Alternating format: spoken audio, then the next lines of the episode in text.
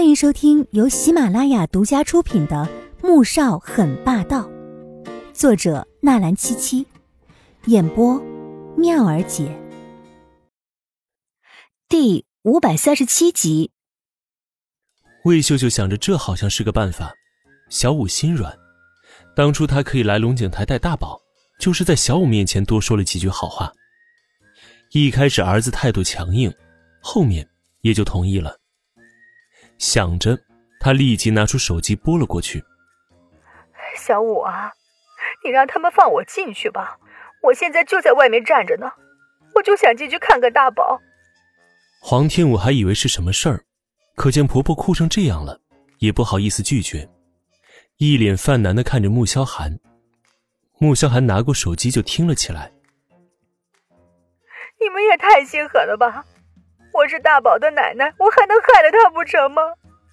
你们一个个的都不让我带孩子，你这不是要了我的命，剜我的心吗？要是以后大宝长大了娶了媳妇儿，也不让你们带，你们能不伤心吗？魏秀秀压根儿不知道儿子在听，越说越起劲儿。穆萧寒听完，喉咙中溢出了一丝冷笑：“哼，如果他以后能让我们不带孩子，我正好落得轻松。”今天是十六号，到下个月十六号，再带大宝回墓园。说完之后，啪的挂断电话。魏秀秀拿着手机傻眼了，不是说好半个月见一次吗？怎么改成一个月了？她愤愤的打给丈夫：“喂，你去说说你儿子，他不让我见大宝，这怎么回事啊？有这样的儿子吗？你也不管一管。”穆宏博这两年被魏秀秀这样三天两头的闹，也是烦了，话也没说，直接挂断。魏秀秀见自己折腾不起来，眼珠子转了转，打电话给穆言飞：“言飞啊，你现在在哪儿呢？你送我进去你大哥那儿看看大宝吧。”挂了电话，他就立即坐着车回到墓园。等他刚到，穆言飞后脚也到了，于是又立即钻进车里面。当宋月影看到魏秀秀出现在家里时，眉头一皱，让王妈将大宝抱到楼上。魏秀秀不干了，立即冲过去要抢孩子。宋月影上前挡着，魏秀秀眼中发出一道凶光，一把推开宋月影，就要冲过去，从王妈手中将穆大宝抢了，就往外跑。宋月影没站稳，摔倒了。王妈想去追，却见宋月影倒在地上，痛苦的冒汗，吓到了。于是立即拨通急救电话，又打给早上出去还没回来的黄婷。送到医院，宋月影被确诊为盆骨骨折，需要立马手术。黄婷了解了事情经过之后，脸色彻底黑了，一个电话打给穆萧寒。此时黄天武正在苏画的家里，抱着苏画两个孩子，看得目不转睛，心里特别的想念穆大宝。苏画拿着奶瓶过来。递给两兄妹。小五，你怎么不带孩子过来玩啊？苏画原以为自己这辈子也不可能当母亲了，甚至打算孤独一辈子，但最终却被齐康打动了，不但重新站了起来，结了婚，又当了妈妈。以前觉得人生一片灰暗，而现在却是充满了光明。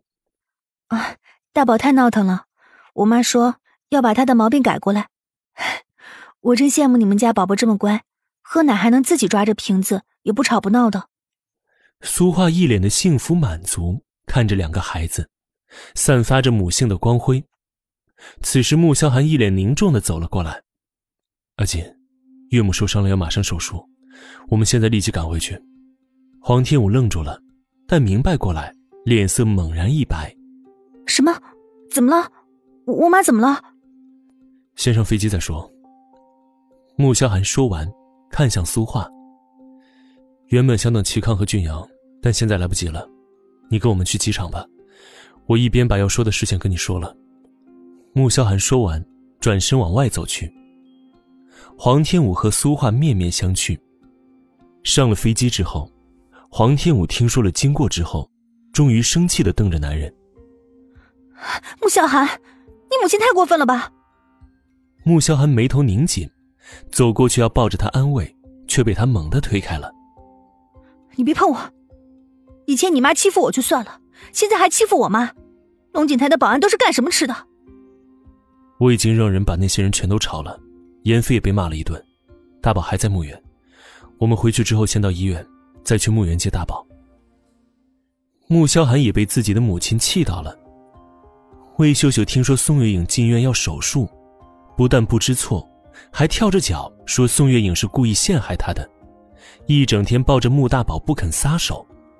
穆宏博气得脸色发青：“你就作吧。”说完之后，转身出去了。